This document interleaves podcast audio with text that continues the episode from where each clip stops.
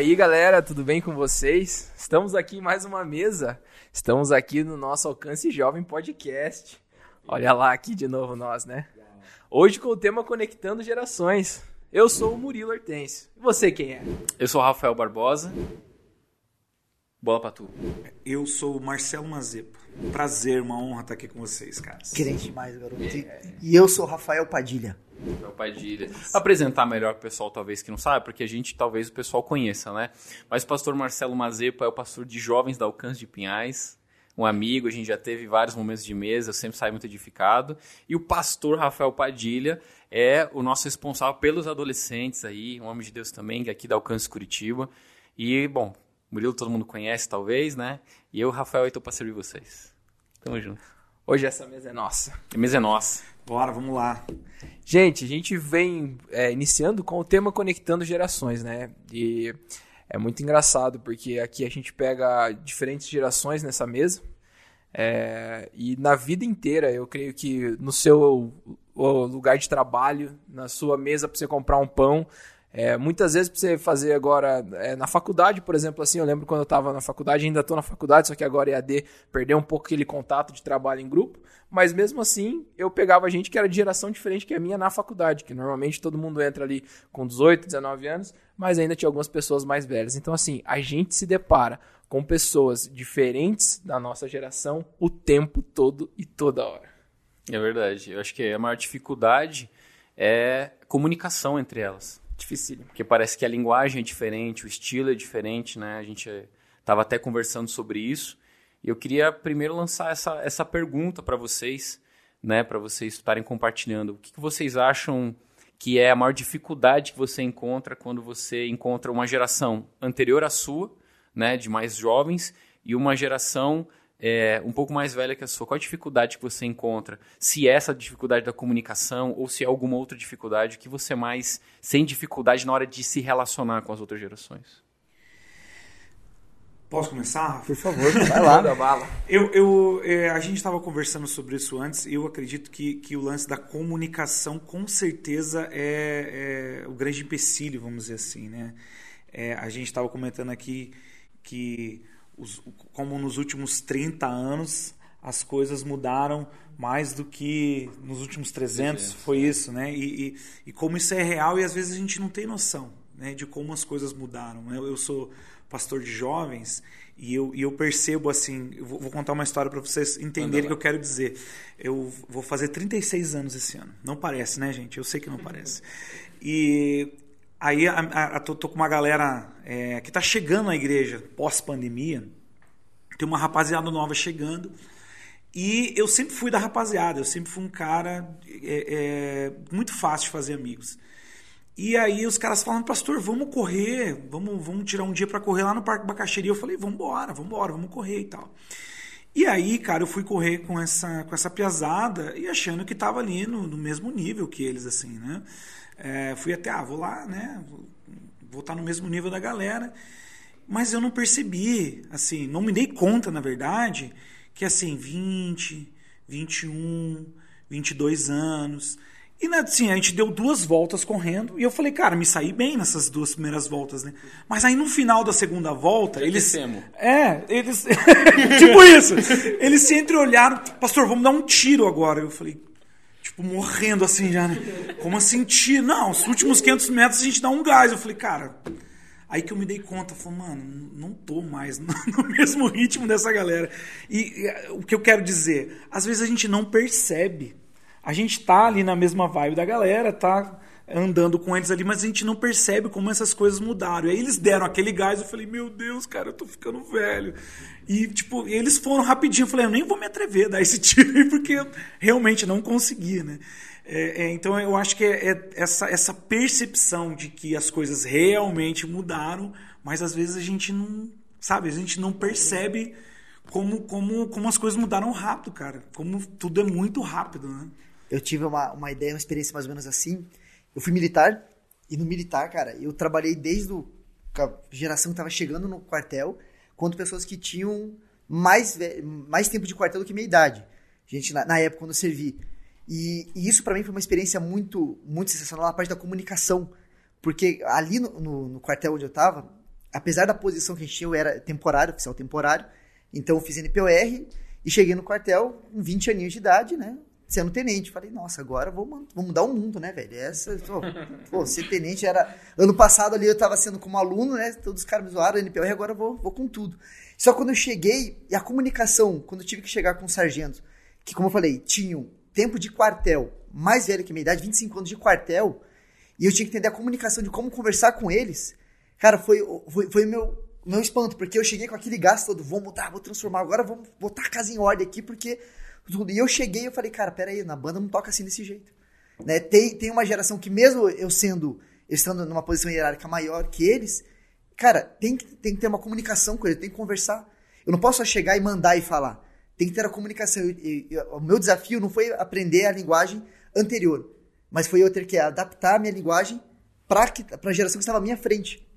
De questão de tempo, a questão de como comandar, como falar com eles, como pedir as coisas. Né? Porque a gente estava até falando antes, né? a geração aqui, tipo, tudo muito rápido. A, a, questão do jovem, a gente falou uma das características a questão da adaptação, de ser rápido, prático. E quando chega para uma pessoa que, um senhor, que, cara, ele tem um jeito dele, a rotina dele, a partir de, ele já tinha rotina, o jeito dele chegar no quartel, ligar lá, ligar o PC, fazer as, as, coisinhas dele no ritmo dele, terminar, fechar, cara, eu tinha que saber, eu não podia pedir, vamos, bora, bora, vamos fazer para agora, vamos transformar, vamos mudar isso tudo.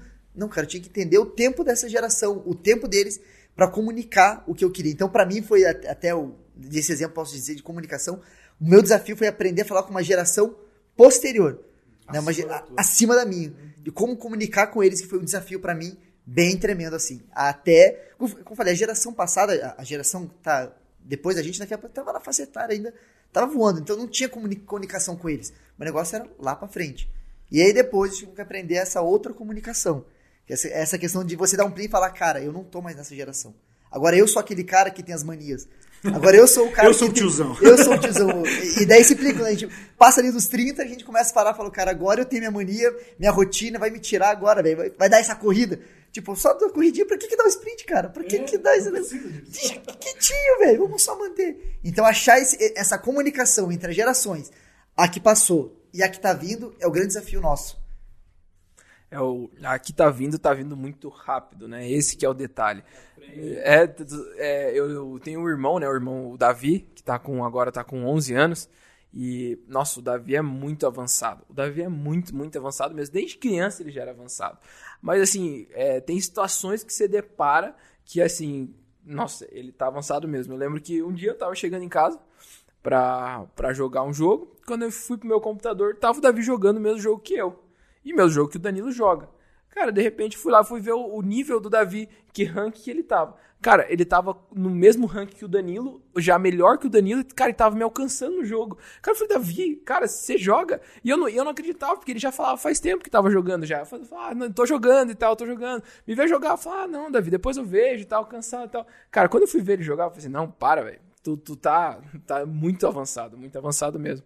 E é muito, é muito engraçado como é, a geração do meu pai é um ritmo. A minha geração é outro ritmo. Agora a geração do Davi tá vindo outro ritmo totalmente diferenciado.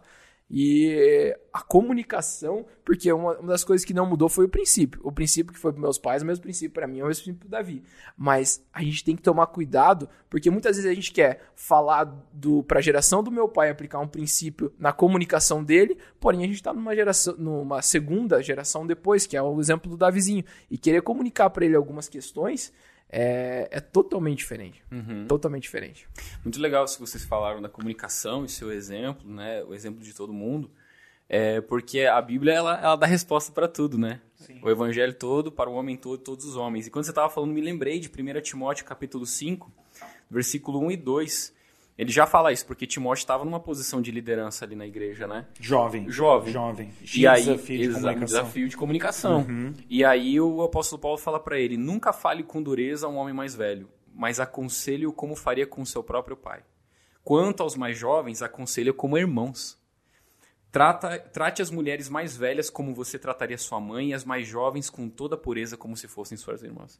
Eu acho que se a gente seguisse esses conselhos, nossas dificuldades de comunicação já seriam muito melhores, né? A gente chegaria para os mais, mais velhos com muito mais humildade, sabendo, né, tratando eles como se fosse um pai. Você não vai chegar exortando e falando, não, você não sabe fazer isso. né, para o seu pai, e também você não faria isso com sua mãe. E se você né, foi educado corretamente, segundo né, a, a, as escrituras nos ensinam, honrando pai e mãe. E aos irmãos também, que eu acho que talvez seja a maior dificuldade, né? Acho que as nossas dificuldades de relacionamento não é nem tanto quanto aos mais velhos, isso tem também. Eu tenho algumas histórias assim, né? Uma delas, é, só fazendo um parênteses no que você falou dessa dificuldade de comunicação, fui uma vez ministrar numa igreja um pouco mais tradicional, num, num evento de jovens, e aí, saindo com o líder para jantar, eu senti, cara, que a igreja tinha algumas pessoas de mais idade e que, tipo, não estavam empolgado com o que estava rolando. E eu meio que tava percebendo, porque os caras enfiaram umas fumaças, umas luzes, um barulhão alto, sabe? Um som muito alto. E eu vi que tinha uns, senhores, uns senhorzinhos ali, eu vi que o grupinho tinha, né? E aí eu tava conversando com ele, cara, as coisas como é que estão? E ele começou a abrir o coração, pô, cara, tá difícil, porque assim, a igreja, ela é uma igreja de muita pessoa com mais idade. E a gente, quando faz evento de jovens, eles não gostam muito, eles não entendem, né, e tal. E eu falei, cara, e se você, ao invés de construir muros, você construísse ponte? Ele falou, como assim? Era três dias de evento.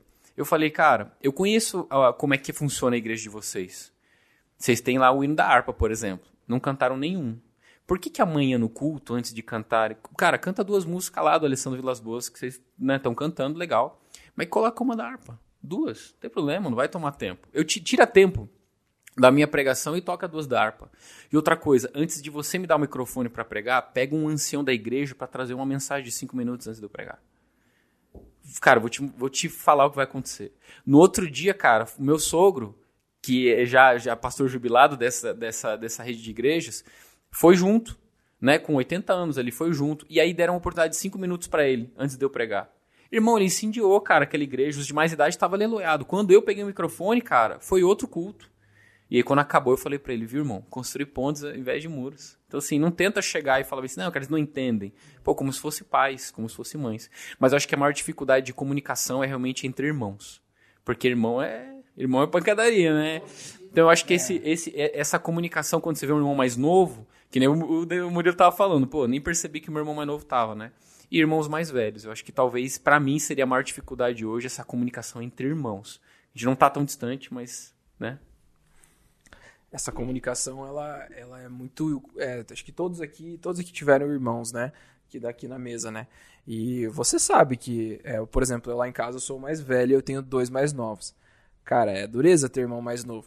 Principalmente que a nossa diferença é de 5 5 eu 5 com o Danilo e do Danilo 5 com o Davi. Então eu com o Davi é jamais assim é mais um reconhecimento de irmão mais velho mesmo assim sabe? Tipo aquele respeito por eu ser mais velho e tal Cara, com o Dan, agora que a gente virou aqueles irmãos de amigos mesmo. Hoje eu faço tudo com o Dan, sabe? Jogar bola com o Dan, futebol, é, basquete com o Dan, porque agora ele cresceu. Mas, cara, quando pega ali na fase da adolescência pra se comunicar com eles, é, é, é difícil. como um rival, na é, verdade. Rival, né? Exatamente. É. Mas a, a, grande negócio da, da, ideia que a gente fala da comunicação, quando a gente, até quando a gente olha pro mais velho, a gente parece que entende assim, tipo, olha assim, ah, tadinho né? Poxa, ele não sabe. Você ainda olha com aquele olhar. Mas quando você olha para baixo, você fala, ô moleque, bora, cara, você tá fazendo isso aqui ainda? Vamos, vamos, vamos. A, a gente tá, não, tem, não tem a mesma paciência, não tem o cuidado que precisa ter para mostrar para ele o caminho que a gente já passou. Talvez, como eu falei, você hoje com, com, com o Davi, você consegue até, até pensar diferente. A forma como você mostra o caminho para ele. Com o Dan já era diferente. Já diferente. Você já, tipo assim, cara, bora, vamos, vamos andando. Não tem essa paciência, não tem esse cuidado dessa, dessa comunicação com a geração que está, que está vindo atrás da nossa nessa geração que está tá chegando agora. Esse cuidado e esse zelo como irmão mais velho, como um cuidado. Que talvez a gente tenha com uma geração mais, mais para baixo, né? as crianças, ali os nexts, né? os operadores chegando, a gente consegue ter isso. Mas talvez essa questão do jovem para adolescente, existe meio que essa, essa rixa de, tipo, não, não rixa na né, palavra, mas esse, esse negócio de, tipo assim, cara... É natural, né? É, exato, de irmão, de, tipo, de despertar, de uhum. vamos para frente. E isso talvez muitas vezes está passando para nossa igreja. Né? Eu percebo isso muito. A gente trabalha aqui com os adores, trabalha com os Next, a gente consegue perceber muitas vezes o Adore querendo um espaço nos jovens ali, né? chegando no, nos jovens, e tipo assim, e de boa, esperando, olhando de ladinho, se dá uma oportunidade para mim, e quando vê que não dá, ele fica chateado, vai reclamar pro pai, vem, vem reclamar pra gente. Chega lá, o, ah, não vou nos jovens lá, porque os caras não dão espaço, não quero que. Bom, pensa, o cara nos Adores, ele tá com 16, 17 anos, ele é o cara. Tipo, ele passou esses 5 anos construindo ali quando ele vai pro jovem, tem que reconstruir totalmente de novo essa, essa linguagem. Então, tipo assim, ele precisa desse espaço, mas não tem quem ensine ele. Né, trilhar. Eu acho que essa importância hoje da nossa geração é ensinar esse caminho. essa, quando a gente fala sobre essa comunicação. Com o mais velho, a gente tem a paciência e fala, tadinho, né? Ah, vamos lá. Agora com o mais novo, a gente talvez não tenha essa paciência, porque a gente quer, quer romper, quer achar que vai, tem que, que é bobeira. Só que existe um caminho de um cuidado, como você falou, sobre do irmão mais velho cuidando do irmão mais novo. Mostrar o caminho por onde já passou. Falar onde não errou, falar o, que, o que pode, o que não pode. Que muitas vezes é o conselho, cara, que vai salvar muita gente ali. Que vai dar aquela, aquele start. Uma coisa que eu percebo como um problema, talvez, é disfuncionalidade na família. Uhum. Porque quando você cresce, vamos pegar um exemplo assim, é, não sei a, a, história de vocês, né, familiar, mas eu venho de um contexto disfuncional, de família disfuncional. Aí fazendo uma comparação boa, por exemplo, com, com o Murilo, a gente sabe que o teu contexto de criação é maravilhoso, né? Inclusive seu pai ele ele foi num, alcance mais de homens lá, ele fez os homens chorar, né? Com, com a pregação que ele trouxe a respeito de, de homem e tal. E foi é muito legal perceber isso, né? De, de, de, desse compromisso em fazer com que a família funcione. Né? E mesmo com, com você vivendo todos os princípios, você procurando fazer a coisa da maneira certa, você encontra desafios. Né? Como você falou, cara, é um desafio natural. Agora, a, a maioria das pessoas, eu acredito que para vocês seja assim também aqui no Alcance Curitiba, mas a maioria é, é, dos jovens e adolescentes lá em Pinhais vem de um contexto de família desfuncional é, que o, o, exemplo que ele tinha dentro de casa com os irmãos, é, além de ser um exemplo errado, né, então ele vai trazer isso para o dia a dia de uma forma errada. Né? Então é, é, é, é interessante a gente pensar que, que existe essa diferença né, do uhum. cara que foi criado da maneira certa, que ainda assim tem os desafios, mas tem aquele cara que, que, foi criado da forma errada. Ele teve, teve o exemplo e teve o exemplo errado. Uhum, né? Então tem, tem essa dificuldade. Eu não sei se é, é, por exemplo, eu tive, tive que reaprender. Uhum. É, eu, eu, na minha conversão, eu não fui só salvo, mas eu tive que reaprender a viver. Né? Eu tive que reaprender a me comunicar com os meus irmãos, com a minha família, enfim, passar isso para frente. Né? Tem esse desafio de você. Do lance da família disfuncional. Né? É, e, a, e, muitas vezes a gente acha que disfuncional é, é, é a falta presente no sentido de, de é, a disfuncional também serve como é, o pai, ele é ali, ele é vivo, mas ele é, um pai, ele é um pai ausente ou presente. A disfunção também, eu conheço... Órfãos é, de pais vivos. Né? Órfãos de pais vivos, é isso, isso. Essa é a expressão. É, Forte isso. Lidero célula, né, ainda até hoje supervisiono e assim, quantas histórias e quantas pessoas já passaram na célula que tiveram esse problema. O pai é vivo, mas ele é, ele é órfão. É, muitas vezes, e aí que é uma dificuldade que eu vejo, porque, por exemplo, assim, é, pegando aí para minha história, o meu vô, ele saía para trabalhar na roça cedo e voltava à noite, ele comia, dormia e outro dia, mesma rotina.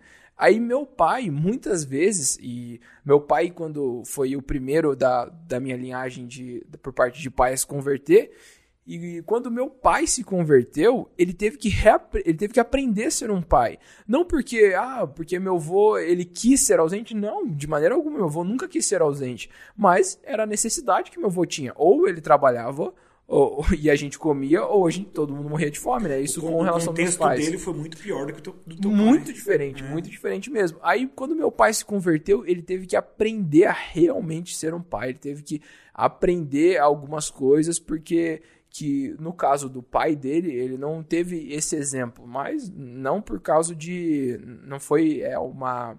É, vamos dizer assim, uma negligência do meu avô de maneira alguma foi devido à situação, foi o que foi obrigado devido à situação, né? E foi muito, é, muito doido isso, porque é, eu vejo isso no meu pai, que o meu pai depois, eu, eu, quando, quando meu pai se converteu, eu tinha um ano de idade, né? Então eu não lembro de nada dessa parte ele antes da conversão dele, mas no processo de conversão dele, que até hoje ainda, que como todos nós estamos se convertendo, estamos se forjando, eu vejo a diferença do, do pai do Murilo com 5 anos, do pai do Danilo com 5 anos e do pai do Davi com 5 anos. Foi totalmente diferente. Ele teve que se adaptar nessas gerações, ele teve que se é, saber como comunicar com a gente, ele teve que saber como. E outra, a gente está falando aqui de gerações, mas também tem a parte do sentimental e a parte como cada um funciona. Lá em casa tem uma frase que é assim: você quer que algo seja feito bem rápido, fala com o Murilo. Você quer que algo seja feito bem feito, fala com o Danilo. Essas são as duas opções. Porque eu sou o rápido e o Danilo é o, é o bem feito. O que, que, você precisa? Você precisa que um documento chegue na mão de alguém? Cara, dá pro Murilo. Esse documento vai chegar agora, daqui cinco minutos. Você, precisa que, você precisa que. É, vou dar um exemplo aqui: que, que esse documento chegue intacto, plastificado. É, dá pro Timbrado. Danilo. Timbrado. e. E essa, essa é, uma, é, uma, é uma dificuldade muito grande, muito grande. Eu acho que isso que foi falado sobre a paciência na comunicação que você falou, ela vai junto com o que você falou a respeito da criação. E sempre lembro das escrituras, né? Que é o manual de vida. E lembrei de Tito, no capítulo 2, no versículo 11 e 12, eu gosto muito, que diz, porque a graça de Deus se manifestou, trazendo salvação a todos. Mas não termina aí. Ela nos educa a graça nos educa para que, renegadas as impiedades e as paixões mundanas, vivamos nesse mundo de forma sensata, justa e piedosa. Então, assim, a gente precisa ter essa paciência com os mais novos e quem não teve essa criação, que é a maioria no lar cristão, de que a graça é didática. Então chega um mais novo e aí a gente com essa cabeça já regenerada e transformada fala, pô, cara, você tá errando nisso, irmão? Eu falo assim, pô, cara, mas cheguei agora. Você tá entendendo? Ou, pô, acabei de fazer 18 anos, 19, né? E eu lembro que é, agora com 30, cara, que outra cabeça. Nossa, é um salto de cabeça de 20 para 30, 23, 24. Uhum. Eu me vejo, eu me vejo outra pessoa. Então eu vi que é, 19, tinha uma pessoa com 19 anos que estava vindo com os projetos e tal. E aí a gente estava numa mesa de reunião e falando assim, cara, mas essa pessoa é muito emocionada, né? Não vai rolar, é muita ideia, acho que não vai rolar. falei, gente, vocês lembram quando vocês tinham 19? Cara, quando eu tinha 19, eu tinha certeza que eu ia mudar o mundo, cara. Eu tô com 30, eu, eu, eu não sei, eu não sei mudar a senha do meu Wi-Fi. Sabe, na de casa. Tá? Então, assim, é, eu consigo olhar com olhos de misericórdia porque eu não perco essa memória de que eu já tive essa idade. Então, assim, paciência. E a paciência, ela tá totalmente ligada com o amor. Né? Deus, ele só é paciente porque ele ama muito, porque ele é amor. Então, toda vez que eu me sinto um pouco impaciente com qualquer uma das gerações, a geração que passou, que é um pouquinho mais lenta, né? E aí me dá uma agonia, porque eu sou um pouco acelerado. E a geração que ela é até acelerada, mas ela às vezes me parece, mas é uma percepção minha, às vezes, que ela não é tão intencional. É aquele negócio, cara, vamos pregar essa parede aqui? Vamos. Aí quando você vira para trás, você olha, tem um monte de prego pregado. Você fala assim, calma, mano, não falei aonde. faz, tem, é. vai, faz rápido, quer fazer. Faz, não sabe como. É. E, e, e, sabe o que é legal que você falou, Rafa? Esse texto me segue, né? Tito, esse texto me segue, né? A, eu tenho até um, um compartilho uma mensagem em cima é, desses versículos que é os ritmos da graça. Uhum. E é interessante que essa graça que você lê ali, a, a, a didática dela é de açoite. A graça nos educa. Se você for no original ali, não é uma educa de passar a mão na cabeça é uma educa que te faz sofrer. Corrigir, de bater, de vara, sabe? É, um pouco da, dessa geração não entende muito isso, porque a geração passada sofreu muito com a correção. Uhum. Né? Mas a correção ela é necessária. Então, o que, que eu entendo? A, a graça ela serve tanto para quem está ensinando, quanto para quem está aprendendo. É, eu tô, o cara que tá, o cara de 19 anos que a gente está falando, ele vai precisar da graça uhum. para ser o ritmo dele. Sim. E você vai precisar da graça para ser o teu ritmo de, de, de ensinar. Uhum. Né? Então, todo mundo vai precisar dessa graça como didática para chegar no lugar que, que, que se precisa. Né? É, é, é interessante a gente pensar dessa forma. E aí, uma coisa que todo mundo aqui falou, que eu acho muito interessante a gente frisar também, é, é, que é algo que eu acho que a gente tinha esquecido um pouco e, e de uns anos para cá eu vejo que a igreja está falando mais nisso. Eu dou glória a Deus por isso. Que é você não lidar tanto com o comportamento, apesar dele ser importante, mas você lidar muito mais com o princípio. Uhum. Né? De você gastar tempo ensinando o princípio, porque o comportamento, é, é eu posso me comportar bem aqui para te agradar. Eu posso né, mudar meu comportamento para te agradar, mas por dentro não estou nem aí para você. É. É, eu, eu, faço isso para me chegar em algum lugar. Eu vou mudar porque eu quero esse lugar. Agora, o princípio, não. Pode ser que demore mais para o princípio chegar no comportamento, mas aquilo nunca mais vai mudar. É? E, e, se você analisar, a, a, a, gente falou no início né, do, do, amor. O amor é um princípio. Uhum. É? pode mudar, o comportamento ele pode sempre mudar, mas a Bíblia nunca. Por isso que é legal a gente ver a Bíblia como algo atemporal, porque a Bíblia sempre vai falar do princípio. Uhum. A forma da gente aplicar o princípio talvez mude, mas sempre vai ser em amor. Sempre vai ser em amor. Sempre vai ser em graça. Exato. Se a gente é, gastar tempo com o princípio né, para mudar o comportamento e não focar no comportamento, acho que o resultado, então, vai acabar sendo mais satisfatório para ambas as partes, tanto para quem está aprendendo quanto para quem está ensinando. Né? É, quando a gente gasta tempo mais com o comportamento do que princípio, a gente tem pessoas é, vazias, né, internamente. Religiosas. Religiosas, elas estão preocupadas na, na, na pose, elas estão preocupadas no, no, no como fazer, estão preocupadas, elas se preocupam... O externo. Né? O externo. Será que eu estou parecendo crente no meu Instagram? É. E isso que você falou é muito legal, porque a geração passada, eu percebo essa transição, a gente no meio, né? Porque, querendo ou não, a gente está na metade aí, né? Então a gente parece que está nessa transição, quem está chegando e quem, e quem, quem, e quem tá indo, né? É, a gente percebe de quem está indo, é, talvez no nível que eles tiveram de entendimento, e fizeram isso com maior amor, com certeza, mas eu sinto que às vezes eles colocaram jaulas. Principalmente em igrejas um pouco mais tradicionais, que foi as mães, a gente até hoje, cara, eu tenho, eu sempre olho com olhos de amor e gratidão. Nunca olho assim, tipo assim, pá, passou. Cara, a gente tem uma dívida eterna com essas igrejas, porque senão não estaríamos aqui. Mas eu lembro muito de que a ideia é mais ou menos assim, colocava em jaulas os mais jovens, por causa dessa aceleração. Então assim, ó, aqui não pode isso, não pode isso, não pode aquilo, não pode aquilo. Beleza, o cara até fazia. Aí ele segurava por um tempo, né? Igual nos Estados Unidos lá, pô, 80 e poucos por cento dos jovens cristãos quando vão para a universidade se desviam. É a jaula. Entendeu? É a bolha. É a bolha. É a bolha. Se, abriu, uhum. se abriu a jaula, irmão, Pode fazer agora. Que o que pode fazer agora, tá ali. Agora, a graça, o amor, ela transforma, o princípio transforma o coração. Né? Ele vai gerar uma mudança de, de, de, de identidade, de dentro para fora. Cara, ensinar o princípio é demorado. Ele é, exige e muito leva mais. processo. É leva processo. É difícil até para quem. Eu, claro. eu, eu falo pra ele, eu tenho, eu tenho três filhos. O Theo agora tá com cinco anos, tá fazendo cinco anos. Agora tá chegando uma fase, na questão, antes você falava com ele, você entendia, ele Agora, agora já consegue, já consegue argumentar, já consegue falar, uhum. já consegue expressar mais aquilo que ele está sentindo. Então eu não posso simplesmente só chegar para ele e falar, ele deu um grito. Não grita! Não, e eu chego para ele, não grita! E gritando para ele, não, e aí ele para. Tem, tem, aqueles dias que deu essa, que, que, que, já aconteceu, já errei nessa, né? Como todo. Falei, para. E aí ele parou, e eu parei assim, falei, cara, ele parou de gritar por quê? Eu Porque eu gritei e pedi para ele não gritar. Hum. Peraí, então tá errado. Eu tenho que ensinar para ele por que, por que, que não pode gritar, o que está acontecendo. Existe. O princípio é aquele, quando a Bíblia fala sobre ensinar a criança no caminho, né? Não fala sobre ensinar o caminho. E no caminho o quê? É no dia a dia, caminhando. Uhum. É indo com ela do lado, passando pelos processos juntos. Né? Então, é, é, a geração, quando a gente tem que se conectar com a geração que está chegando, está querendo transformar o mundo, está querendo voar. Eu passei por isso. Aquilo que você falou, a pergunta com 19 anos, quando eu, aquele exemplo que eu dei no começo do quartel, eu queria transformar o quartel onde eu estava. E só que existia já uma, uma coisa que funcionava, que eu precisava entender aquilo que já veio antes. E essa gestão tá chegando com tudo, e eu vou chegar e mostrar para eles falar, eu não posso falar para ele, não, você não vai mudar, acabou. Não, eu tenho que falar, cara, vamos alinhar esse princípio? Por que você quer transformar o mundo? Por que você quer mudar? O que que tá aí dentro?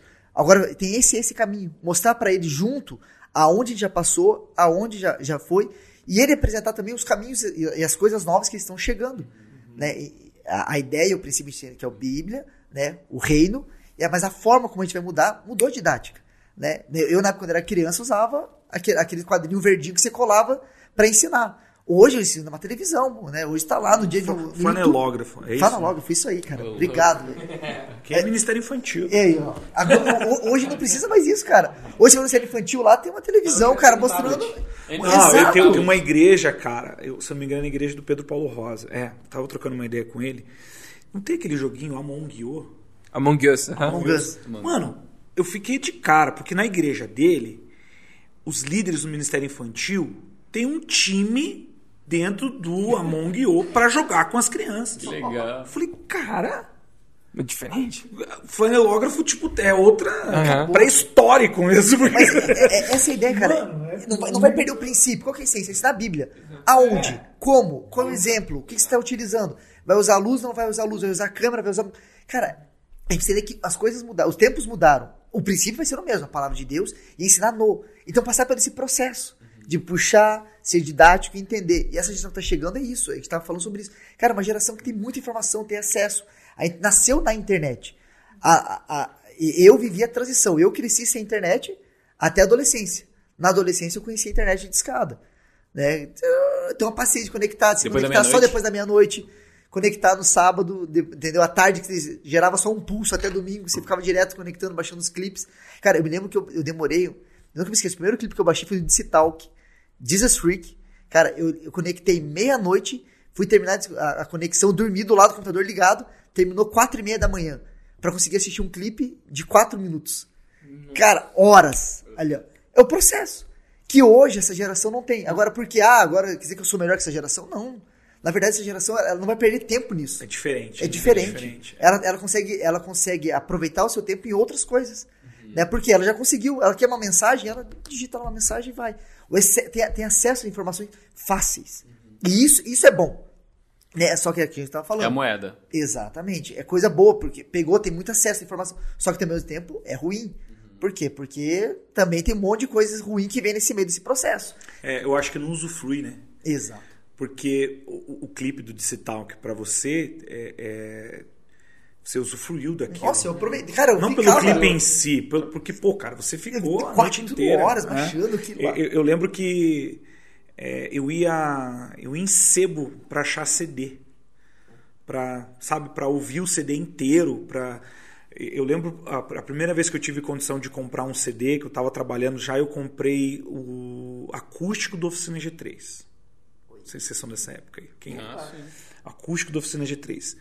E, mano, eu decorava, eu decorei aquele CD assim, ó, todas as músicas, todas. Eu batia a bateria junto com o cara, porque, porque eu só tinha aquilo, eu ouvia demais. E hoje em dia, né, a galera, meu, tem ali o, o, o streaming, né? Tem o Spotify. Passou, às vezes escutou, Ah. nem, nem, nem viu, viu a música, colocou no Spotify lá tocando, de repente passou já três músicas e nem ouviu a música. Parece que não usufrui mais, sabe? Parece que não tem. Eu, eu acho que uma das coisas que eu entendo a geração que está chegando, que dificulta ela também, é a dem- é, é, é, a- é o. Não é a palavra, não é demanda, é o contrário. É oferta. É muita oferta, cara. Ô, você ouviu música nova do Alessandro Vilas Boas? Aí eu falo. Qual, delas? né? Vê isso? E você tá entendendo? Porque e não é ruim, isso é bom, tá gerando conteúdo, mas, cara, não é só o Alessandro, é o Theo Rubia lançando, é o Matheus Brito lançando, é o. E, cara, é muita oferta, então eu não, eu não consigo dar conta. Eu, eu confesso pra vocês, cara, eu até sou da área do louvor, eu ouço pouquíssima música. Porque meu cérebro não aguenta tanta, tanta coisa nova. Então, assim, eu acho que isso é. Ó, você ouviu o podcast novo do Fulano de Tal? Que eu gosto. Falo assim, pô, cara, não ouvi, porque tem uma lista de uns 20 já que eu preciso ouvir. Você já leu o livro novo? Você tá entendendo? Então, assim, eu acho que por um lado é a informação rápida e ter o acesso facilita para eles, mas há muita oferta atrapalha eles conseguirem direcionar foco para alguma coisa. Cara, é aquele negócio. É uma geração que sabe muito, que sabe pouco de muita coisa, mas sabe pouco de, mui- de muita coisa. Né? Que sabe pouco de muita coisa, mas não sabe muito de pouca coisa. Então, assim, é, a gente percebe esse, esse nível raso, né? Tipo, cara, até o cara conversa de escatologia, conversa de cosmologia cristã, até ele tem uma conversa legal. Ele sabe todos os termos, né? Ele sabe os termos, mas assim, irmão, vamos aprofundar nisso na base, dá um tilt. E não é porque ele não quer, é porque a oferta é tão grande que ele não consegue, cara, ter, sabe? Então ele precisa ter essa. Eu acho que daí a gente entra num ponto que em todas, todas as gerações tiveram problema com isso, mas talvez a, a atual seja a que mais dificulta, que é o quê? É a questão do. é, não, é, não, é, não, é, não é motivação a palavra, é constância é a palavra. É tipo assim, cara, eu, eu sou um cara que eu peguei essa fase. Mano, eu sou eu sou formado em primeiro semestre. Fiz de fisioterapia, fiz de direito, comércio exterior. Minha formação é primeiro semestre. Muito bem. Você tá ligado? Você tá ligado, Eu, né? eu tenho duas. Tem Eu duas. tenho de educação física e de relações públicas. Tudo a ver. É igual eu, tudo a ver. Por quê, cara? Porque na minha época, já na época do meu pai, meu pai, quando estudou, ele falou: ah, eu queria ter feito tecnologia da informação, mas eu só tinha dinheiro pra fazer é, contabilidade. Entendeu? Na minha, a facilidade de fazer de, de fazer FIES. E, cara, tem, um, tem, tem 20 faculdades aqui, irmão. O que, que eu vou fazer? E eu não sabia. Você está entendendo? Então, assim, eu acho que a grande oferta, né? Eu vi uma vez, eh, de falar essa parte nisso, fiz um, um curso de vendas e o cara falou: gente, vocês sabiam que todo dia nós recebemos cerca de 200 a 300 propostas de compra no, num dia? Eu falei, capaz. Ele falou, cara, outdoor, televisão, rádio, é, internet, todo o lugar que você vem tem oferta, oferta, oferta, oferta. Cara, nosso HD dá uma bugada. Entendeu? Então eu acho que é uma das dificuldades que a gente fala, pô, esses jovens não são tão intencionais, eles não são tão focados, tem muita energia, mas não tem intencionalidade. Cara, olha o nível de oferta que eles vivem todo dia, sabe? Mas e, e, eu volto a dizer, a gente foca no comportamento. É. A gente foca no comportamento, porque é muito mais fácil de você explicar quando você olha para o comportamento. É muito mais fácil de você explicar e, e de você agir. Né? Na época de Jesus, qual era o maior problema que Jesus enfrentava com os religiosos? O comportamento. É, era o externo. E ele batia nisso. Porque, cara, vocês me adoram, mas me adoram com os lábios. Vocês não me adoram com o coração. É, a, a gente é, mudou a forma, mas o problema é o mesmo. Uhum. Inclusive para nós. A gente está falando aqui de dificuldade de se comunicar com geração passada e com, e com geração nova é porque, de certa forma, o que nos dificulta é o comportamento, é a forma deles agirem. Então, eu, eu volto a dizer, eu acho que a, o nosso desafio é sempre voltar ao princípio, de fazer com que o princípio seja evidenciado, com que o princípio seja ensinado, com que o princípio seja aplicado, por mais que demore, por mais que seja difícil, mas se a gente consegue inculcar o princípio, vai ser mais fácil de chegar no comportamento. Muito mais, muito mais é, é, sobre essa questão que o, que o Rafa estava comentando, né? E a gente consegue ver também isso é, de uma forma global. É, eu sempre escuto meus pais falando assim: ah, as músicas de antigamente eram mais profundas que essas. Ah, e, alguns ensinamentos e a arte em si, ela, ela um pouco antes disso, ela era mais profunda. Era tipo assim, realmente o cantor ali escrevendo seu coração ali não se preocupado se uma pessoa, se duas, se três. Não interessa quantos vão escutar. A motivação era diferente. A motivação era diferente, né? E hoje virou já um mundo mais, vamos dizer assim, comercial. Hoje, hoje muita gente, eu não quero generalizar, mas a, a quantidade de gente que hoje que faz algo, que produz algo para vender, eu creio que é muito maior do que a que produz algo porque porque tá no seu coração, porque, porque ama, quer, né? porque é. ama. Uhum.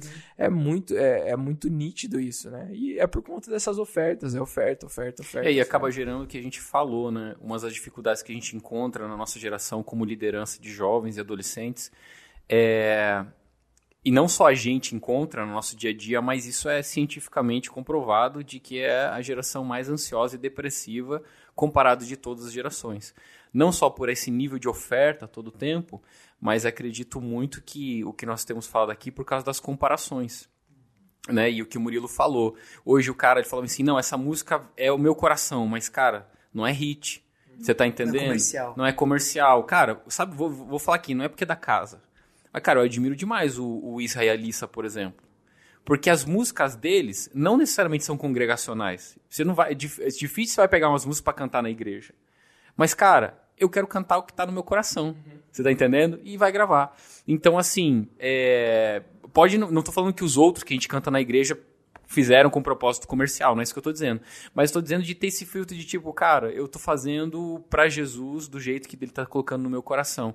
E não sendo levado por uma comparação todo o tempo. E é aquilo que eu tinha falado, né, sobre as comparações que a gente tinha anteriormente na nossa geração ou na geração mais velha, era uma comparação muito escassa, que é, era comparado com o quê? Com primo.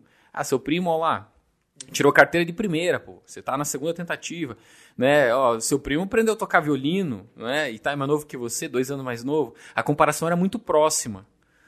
Mas hoje a comparação, cara, na internet é entre 8 bilhões de pessoas. As exceções toda hora vindo para fora, né? Os japoneses tocando um absurdo com 5 anos de idade. E aí você fala, cara, eu não vou estudar violino.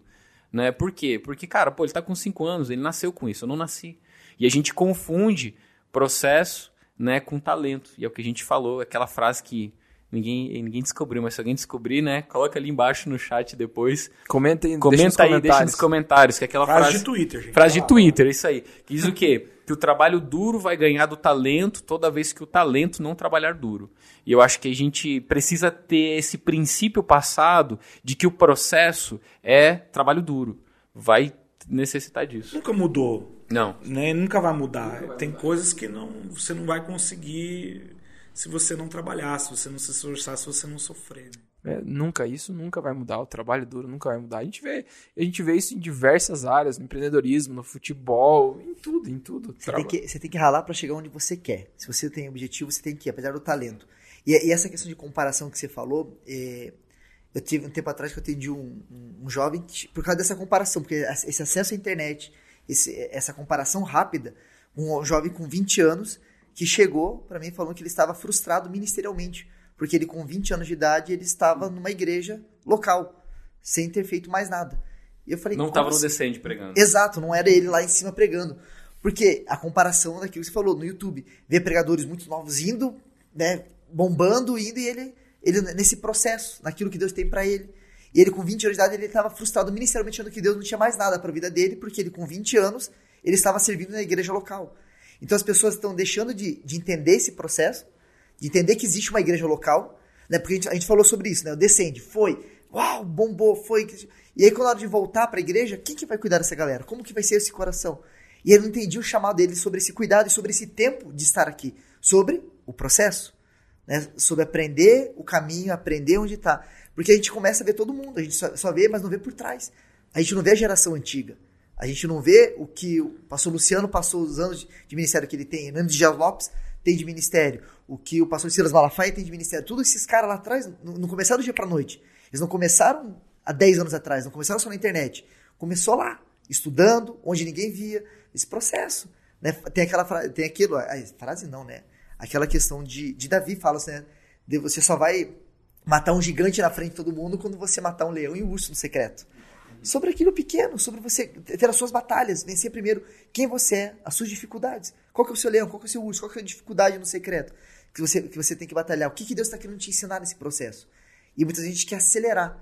E quando a gente acelera, acontece muitas outras coisas. Pessoas despreparadas, né? pessoas que chegam num lugar onde não conseguem, líderes com síndrome de burnout, burnout, Burnout. burnout. Exatamente, uma geração de pastores com isso. Por quê?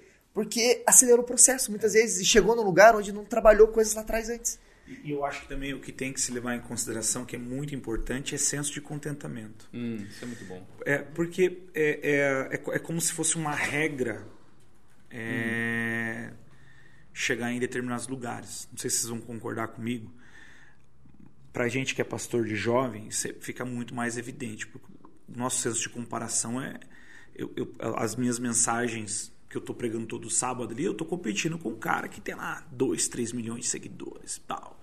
Né? E, e a gente que está na igreja local, que está recebendo o cara no, no, Na conferência. é, sabe? É, é, diferente. Então, assim, se a gente não tiver definido um senso de contentamento e esse contentamento não vir de Deus para nós, a gente corre um risco muito grande de querer chegar a um lugar que não existe, que não foi feito para nós, né? E tá passando isso também para as pessoas. Né? Como se, meu, você tem que chegar nesse lugar, você tem que chegar nesse lugar, você tem que chegar nesse Imagina, lugar. se o cara que tá pregando lá do púlpito não tá contente, não tá, não tá com contentamento, imagina eu que tô aqui no banco. Aí a, a crise passa para todo mundo. Pra toda a igreja. E, e, e aí você olha, é uma, uma, uma, uma crítica que eu tenho é a, a, a nossa liderança. Eu me coloco nesse lugar porque também é um desafio que eu tenho. Né?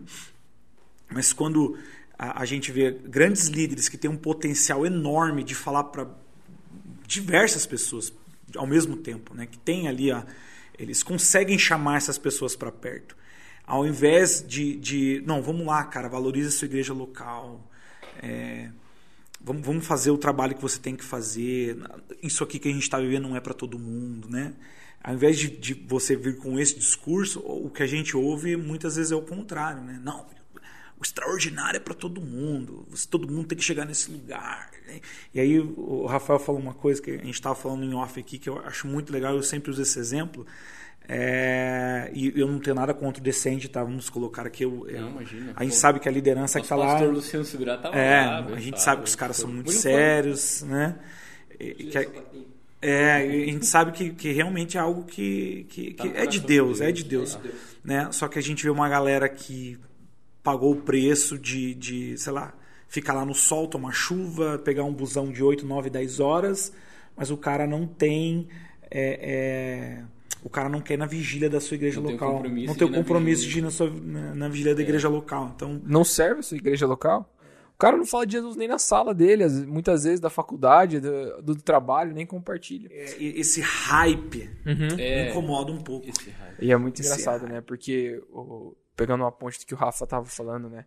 É, quando a gente não respeita o processo que nos fideliza o princípio, lá na frente, ou por conta desse, desse avanço que nós tivemos, por não ter consolidado o princípio no processo, lá na frente vem, vem à tona. Isso vem à tona. É casa na areia. É casa na areia.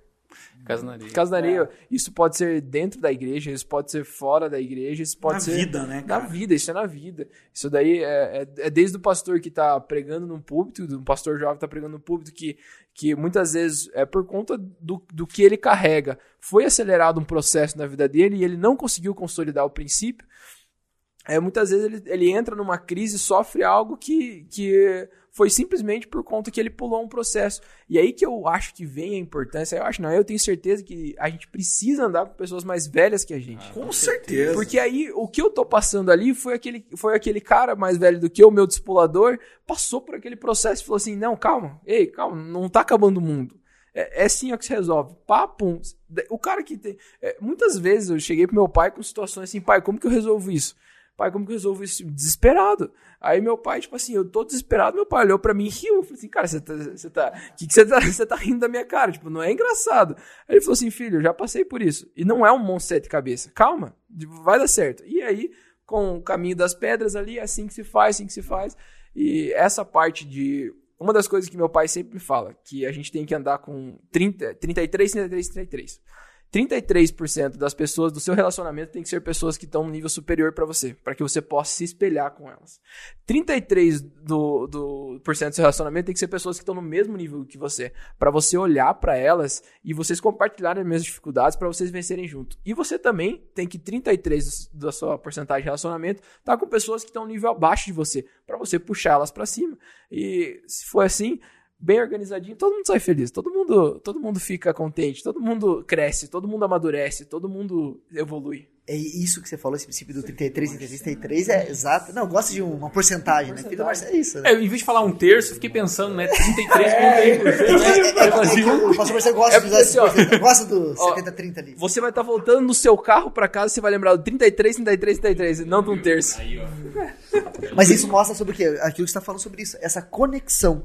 Sobre essa importância. A, a conexão não é só você só simplesmente puxar. Conec- Conectar fala sobre ligar um ponto ao outro. Então você pegar da geração que passou e da geração que está chegando. A gente tem essa conexão é isso. Conexão é, é- ligar os pontos. E saber aonde você É tá nesse caminho. Exato. Cara, assim, se eu pudesse. é, se eu pudesse deixar. Porque tudo que a gente falou aqui a respeito de problema, a respeito das dificuldades que a gente vê, das limitações, eu, na minha opinião, vai gerar entre é, essa falta, essa dificuldade de, de comunicação, que é onde termina o diálogo inicia a guerra, né? É, e eu acho que o segredo está em entender e desfrutar os processos. Porque é, eu entendo o seguinte: onde eu consegui me encontrar? Isso que o Murilo falou agora é sensacional. Cara, o que me fez ser quem eu sou hoje e o que vai me fazer ser quem eu se- serei amanhã é porque eu, a maioria das pessoas que me relaciono são pessoas muito melhores do que eu. E, cara, foi isso até hoje que me sustentou. A- cara, primeiro, nunca esqueço. É, acho que uma das memórias mais antigas que eu tenho de um, de um- de um ministério infantil, de um culto infantil, que a professora falou: atenção, as más companhias corrompem os bons costumes. Lá de 1 Coríntios, se eu não me engano, tá? Mas acho que tá lá, umas caras de Paulo. É, e isso marcou minha vida. As más companhias corrompem os bons costumes. E já teve muita gente com potencial incrível que eu falei, irmão, cara, teu problema é porque tu tá se relacionando com gente que tá te derrubando, entendeu? E, e isso é discipulado. Quando você começa a andar atrás de pessoas que, que, que têm a acrescentar, é discipulado. Eu sempre falo, cara, vou bater na tecla o resto da vida. De que o segredo está aqui e, e da onde a gente vai chegar é discipulado. E sempre vai ser. E o discipulado ensina processo.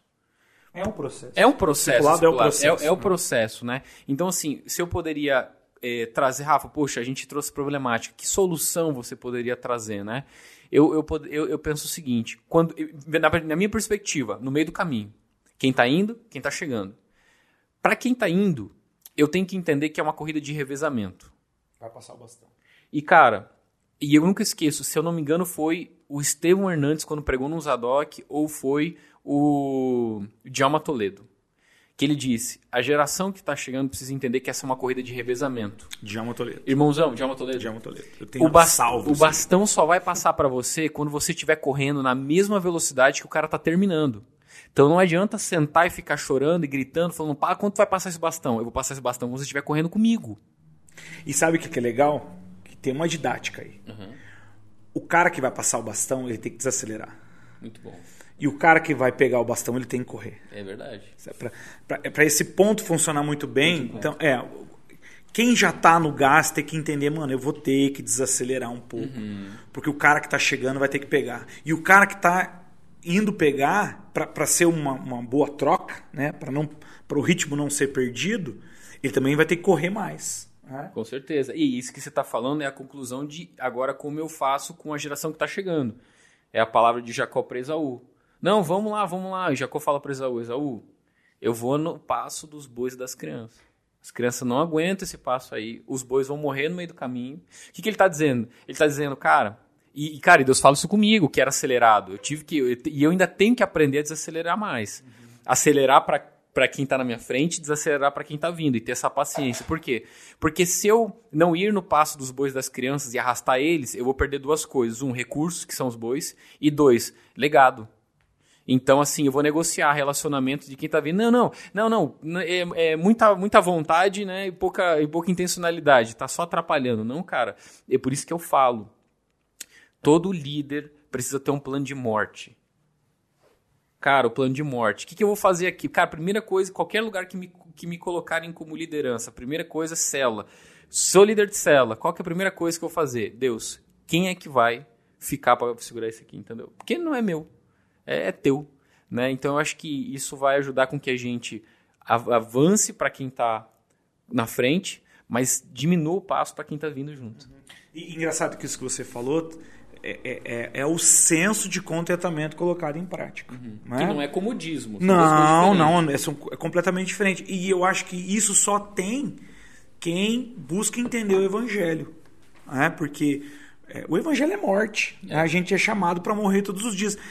É algo que a nossa sociedade não entende. Né? E, e o discipulado, eu dou glória a Deus por isso, porque a, a gente ajuda as pessoas a entender isso. Cara, você não foi chamado para aparecer. Você foi chamado para morrer. O que você está fazendo não é a seu respeito. Exato. É a respeito de Deus, é a respeito de Jesus né? e da, da sua obra. Né? E eu acho que só para complementar o que vocês dois estavam falando, que eu acho muito interessante de, de deixar bem claro, que eu aprendi na minha caminhada e tenho procurado viver isso todos os dias. Isso não deixa o orgulho crescer, que é eu tô colhendo algo que eu não plantei. É, isso é muito bom. né? Nós estamos colhendo, cara, eu me emociono de estar aqui nessa sala porque eu sei, né, é, que, que é, o seu pai fez isso pensando em quem está chegando. Mas eu só, só posso usufruir disso porque, cara, ele plantou. Né? Ele plantou para que nós pudéssemos colher. Então, isso me faz ter um senso de urgência, um senso de obrigação para plantar sem ter a ideia de colher. E Quem vai colher vai ser o meu filho, vai ser o meu neto. Né? Por quê? Porque eu colhi algo que eu também não plantei. E isso é reino. Né? Parece que você estava na minha mesa de quarta-feira. Tava conversando com isso com alguns amigos e esse mesmo assunto. E, Mazepa, se você, pra gente concluir aqui agora, se você pudesse falar algo hoje pro Mazepa de 18 anos, o que que você, o que que você falaria pro Mazepa de 18 anos? Vou colocar 18 anos que aí já conquistou já a maioridade pela- perante a lei, né? Já pode tirar carteira, já pode, já pode viajar sozinho, sem a mamãe e o papai. O que, que você falaria pro Mazepa 18 anos? Duas coisas, porque eu já pensei muito nisso. já me arrependi muito, né? É, graças a Deus, né? Mas eu acho assim, cara, isso, três coisas, na verdade. Estude, não pare de estudar, não pare de estudar. Segundo, guarde dinheiro, porque vai ser importante, vai fazer toda a diferença. E terceiro, calma, tenha paciência, você vai chegar lá.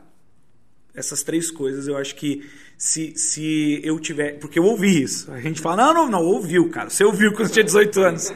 Estuda, parece, parece que eu tô falando aqui, pô, mas Marcelo tá chovendo no molhado. Não, cara.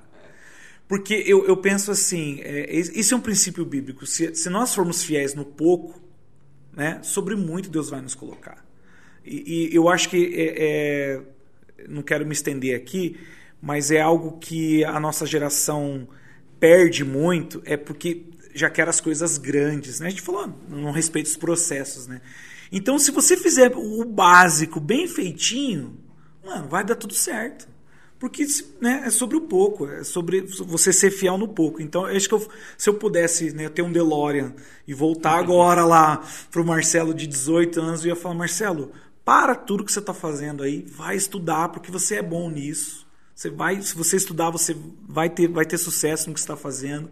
Se você guardar um dinheirinho aí, não precisa guardar muito, mas guarda um dinheirinho, vai fazer toda a diferença. E cara, calma, relaxa, não precisa ser tão afoito. Você vai chegar lá. Acho que são essas três coisas que eu diria para mim. Top. E você, Rafa? O que, que você.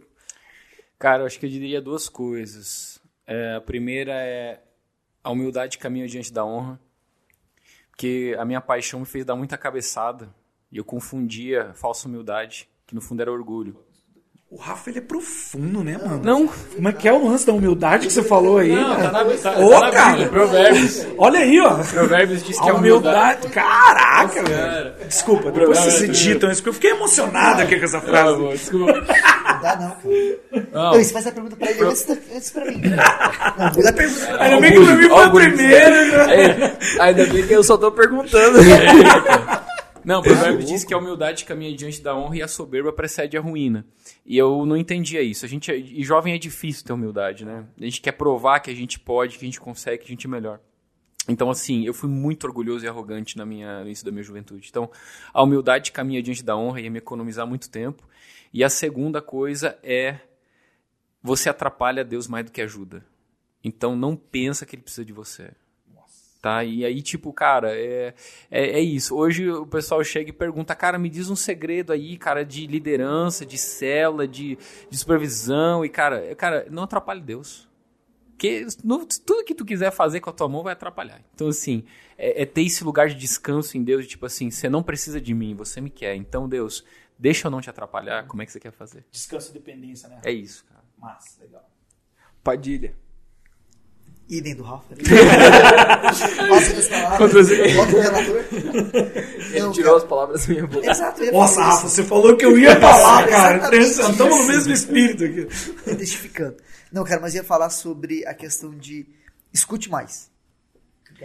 Eu não. Era a questão de, de, de ouvir mais, sentar mais tempo de mesa, que hoje eu entendo que é importante. Ter isso que a gente está fazendo aqui, e não só aqui, mas sentar para escutar.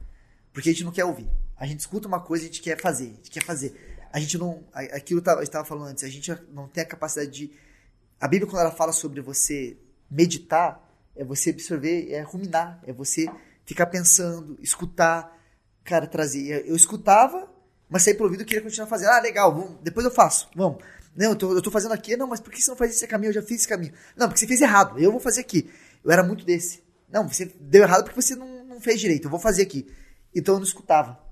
Então, pra mim, o que eu falava com 18 anos é: escute mais, tenha mais tempo de mesa e escute. Pra você colocar em prática. E você, Murilo? Se eu pudesse falar uma coisa, Murilo, 18 anos, seria. dois anos atrás. Dois anos atrás. seria assim. Não, seria assim. Não platine o cabelo. cara, não, cara, eu tô ainda, eu sou ainda muito novo. Eu, não, eu ainda não cheguei no nível de vocês, nem de autoridade. Eu tô com 22, já passaram 4. Mas 4 anos é bastante coisinha. Eu É. falei muita coisa com a Rafael de 4 anos atrás. Eu acho que é, não, não peça um cartão de crédito no banco, acho que seria essa a frase. Tudo. Isso, isso é, muito muito bom. importante. Isso é muito importante. Não, eu acho que o que, o que, o que eu aprendi dos 18 anos pra cá é muito recente ainda, estou aprendendo muita coisa e não terminei de concluir ainda. É, com relação a é, mordomia. Cara, mordomia. Porque muitas das coisas eu conquistei com, com 18 anos, mas eu tive o privilégio também de herdar muitas coisas. E, assim, aquilo que você conquista é totalmente diferente do que o tratamento e o cuidado é totalmente daquilo que você herda. Então, assim, é. Nossa, várias, várias, várias coisas eu, eu, eu faria diferente nessa parte de mordomia. Eu falaria assim, cara, seja mais mordomo das coisas que você ganha. Porque lá na frente um dia você não pode ter mais elas por conta de falta de cuidado. Eu acho que seria isso. Gente, obrigado pela mesa de vocês. Muito obrigado, fui muito edificado. Muito bom. Bom, gente, um- um- eu quero dizer que foi um prazer, uma honra pra mim estar aqui com vocês. Vocês são caras que me ensinam com os posts que vocês fazem nas redes sociais. É- Em nome da Alcance Pinhais eu digo isso, vocês são muito feras e eu amo vocês, foi muito legal. Muito obrigado pelo convite. Mal ele sabe que eu- eu- a gente copiou, né? Ô, cara, a rede social do, do Alcance Jovem de Pinhais é top, vamos fazer parecido. Ah, a E. gente se espelha em vocês, cara, muito, muito bom. É muito bom isso, sempre tá andando em irmãos, né? É um sempre acrescentando o outro, um pontuando o outro. Legal. Gente, Obrigado. obrigado. Eu agradeço de coração por Glória poder Deus. permitir estar aqui e escutar vocês. Imagina. É, o que a gente tá aprendendo, ouvir, aprender. Tamo obrigado junto. por estar junto com vocês e poder aprender com vocês, galera. Primeiro de muitas. Primeira de muitas. Deus abençoe, galera. Valeu. Deus Valeu, abençoe. galera, muito obrigado. Obrigado a você que nos assistiu e nos acompanhou. E logo, logo teremos mais. Isso aí. Um abraço.